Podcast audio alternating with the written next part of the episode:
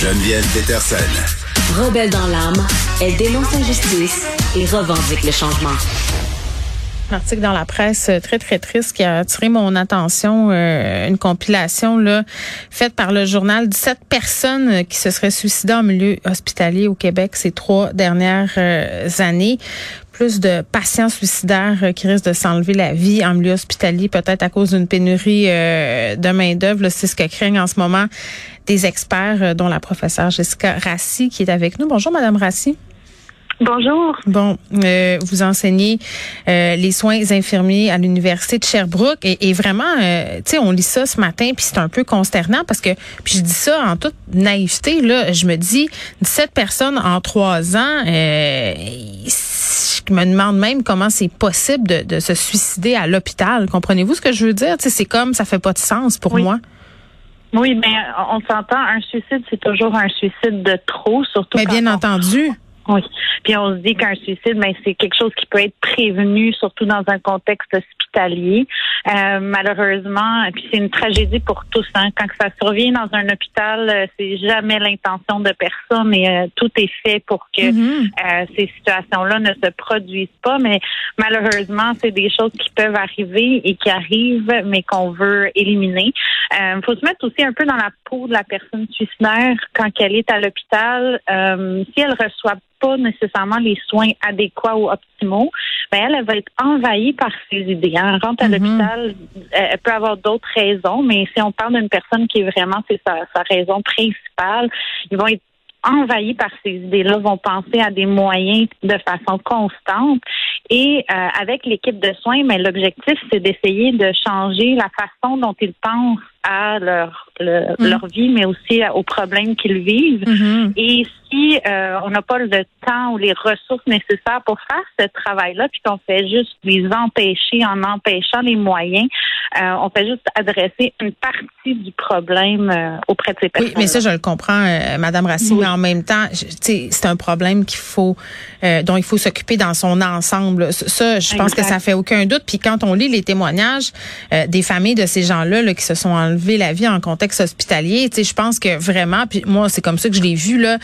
Elles veulent pas euh, ces personnes-là. Je parle là, accabler le personnel de la santé, l'hôpital. C'est pas ça, mais quand même, on se demande parce que tu sais, oui, vous me dites qu'il faut s'attarder au problème dans son ensemble, mais n'empêche quand tu t'en vas porter quelqu'un à l'hôpital où quelqu'un se présente, là, on n'est plus dans la globalité, là, on est dans l'urgence, on est dans l'immédiat. Il y a des gens, tu sais, je disais les témoignages, là, une personne qui a fait moult tentatives de suicide.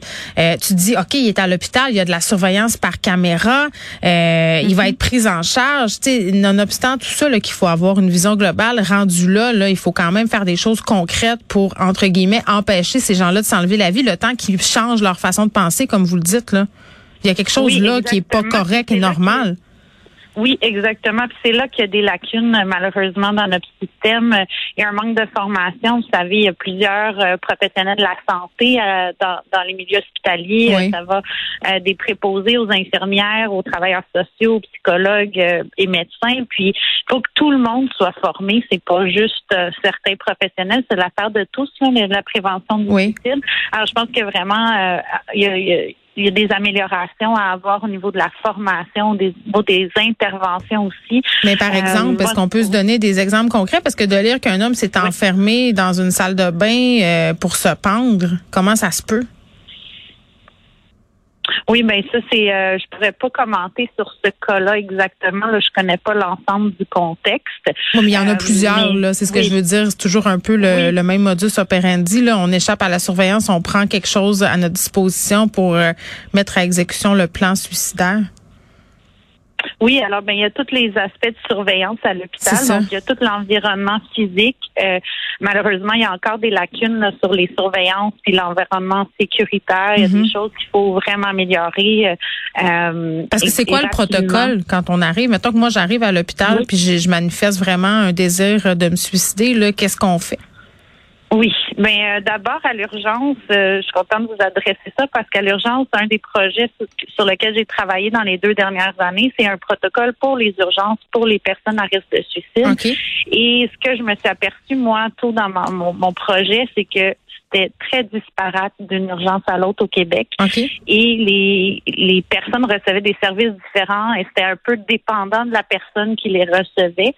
Euh, d'où la pertinence là d'avoir un protocole commun et standardisé pour toutes les urgences au moins du Québec parce qu'on sait que la majorité des personnes décédées par suicide passent par les urgences. Alors ça, c'est quand même inquiétant de savoir qu'ils ont eu un lien avec les services puis que ça n'a pas été suffisant. Alors, on pense que la porte d'entrée qui est l'urgence doit vraiment être améliorée. Les services doivent être les, les l'accompagnement, l'évaluation, puis les hmm. interventions faire à l'urgence doivent être améliorées concrètement. Il y a des interventions qu'on sait qui fonctionnent. Euh, les résultats de la recherche les démontrent. On pense aux, à des plans de sécurité, par exemple, qui sont conjointement avec le patient, qui peuvent se faire à l'urgence, qui ont démontré des diminutions de comportement suicidaire de hmm. jusqu'à plus de 50 là, chez, euh, chez cette clientèle-là. Il reste, il reste à les faire, à former le personnel, puis vraiment s'assurer du suivi auprès de ce personnel-là. C'est pas juste l'apprendre, mais est-ce que c'est bien appliqué? Est-ce qu'il y a encore de la, il y a rien qui est appris une fois pour tout. Alors, c'est de, mm. de répéter aussi ces formations-là, d'évaluer, de, d'avoir un, euh, une qualité, une sécurité des soins qui est en continu, de veiller là-dessus. Je veux qu'on se parle euh, d'évaluation du facteur de risque parce que, bon, 17 personnes en trois ans, ça c'est en milieu hospitalier, mais on a eu quand même droit à plusieurs histoires là, où des personnes mhm. ont été vues par euh, le personnel de la santé, ont été ensuite euh, enjoints de regagner leur domicile et tout ça pour plein de raisons qui sont différentes. Là, on commentera pas de dossier en particulier, là, ça je le comprends bien, mais, mhm. mais, mais comment on catégorise le niveau de risque de patient? Parce que dans certaines histoires, le risque avait été calculé comme étant faible, modéré et les gens sont quand même passés à l'acte? Oui. Euh, mais le risque est évalué. C'est sûr que ça, il n'y a pas de, de, test absolu. C'est pas comme un, examen de laboratoire qui va déterminer le niveau de risque exact. Euh, c'est basé sur euh, sur des grilles d'évaluation, mais aussi sur le jugement clinique de la personne qui va l'évaluer. Mm. Euh, qu'est-ce qui a été démontré? C'est plus on est plusieurs à l'évaluer, plus c'est une, évaluation d'équipe et non sur une personne, ben plus ça a des, des, une évaluation qui est plus juste. Et là, on manque de monde, puis on est en pénurie. Ben c'est ça. Alors, c'est un cercle vicieux. Les gens sont fatigués aussi. Oui, oui, puis euh, ça vient chercher les infirmières euh, qui qui sentent pas qu'ils ont tout offert ce qu'il aurait pu à la fin de la journée. Moi, j'en parle à des infirmières qui me disent j'ai eu un patient qui est venu pour des idées suicidaires. J'ai pas pu passer tout le temps que je voulais avec ce patient-là. Je me sens coupable, puis je j'aime pas me retrouver dans cette situation-là. Mm. Je veux pouvoir offrir des soins optimaux euh, qui se remettent en question. Alors, il y a des choses qui, doivent changer, puis c'est pour la sécurité des patients, c'est pas pour rien. OK, puis l'évaluation, euh, entre guillemets, du risque, est-ce qu'on devrait la revoir? Je pense que l'évaluation du risque en tant que tel, lorsqu'elle est bien faite, euh, ça démontre des résultats très, très positifs sur la prévention des, comportements et des gestes suicidaires. Mais qu'est-ce qu'on regarde, par exemple? Est-ce qu'on peut le dire? Ah ben c'est il y a plusieurs éléments qu'on va regarder. Il y a tous les, antécédents familiaux, les antécédents aussi de la personne. On va regarder les facteurs de risque, mais aussi les facteurs de protection qui sont bien importants. Euh, euh, parce qu'il y a des choses qui vont qui vont euh, qui vont empêcher la personne de poser un geste. Puis quand on intervient en prévention du suicide, mais ben, c'est qu'on veut faire grandir la partie la partie d'eux qui veut vivre. Alors on veut jouer sur qu'est-ce qui les tient puis faire grandir cette portion-là pour diminuer la partie 2 qui ne veut plus être là. Euh, et dans l'évaluation, c'est de l'évaluation de l'intervention. Fait qu'on va évaluer certaines choses, puis on va faire des interventions même. Et si, euh, et là je vous donne que quelques exemples, mais je pourrais vous faire une très longue formation là-dessus euh, seulement, mais les, les professionnels de la santé qui utilisent ces grilles d'évaluation, mais s'ils l'ont appris une fois, ils ne mettent pas en pratique ou c'est pas, il n'y a pas de mise à jour de ces connaissances-là, mais malheureusement, euh, c'est pas suffisant ou des fois c'est pas c'est pas fait de façon hmm. complète, surtout dans le contexte. Oui, ça prend de la formation continue comme dans n'importe quoi là. Ça, je, je, le comprends. Je, je le comprends tout à fait. Puis bon, euh, est-ce que parce que euh, le réflexe qu'on a tous là, quand un de nos proches euh, manifeste des pensées ou a des plans de suicide, c'est de l'envoyer à l'hôpital, bien évidemment. Mais est-ce que c'est la bonne chose à faire? Est-ce qu'il y a d'autres ressources immédiates Je comprends quand on est en crise suicidaire, c'est l'hôpital, mais avant ça, là. Oui, avant ça, il y a, des ressources. Oui. Euh, il y a les, les organismes communautaires. Il y a le 1866 appel disponible 24-7. On a mhm. maintenant le suicide.ca qui est en ligne. Il y a des intervenants prêts en clavardage 24 heures sur 24. Euh, alors ça, c'est des, des, des, services de crise. Il y a aussi de nombreux centres de crise partout au Québec.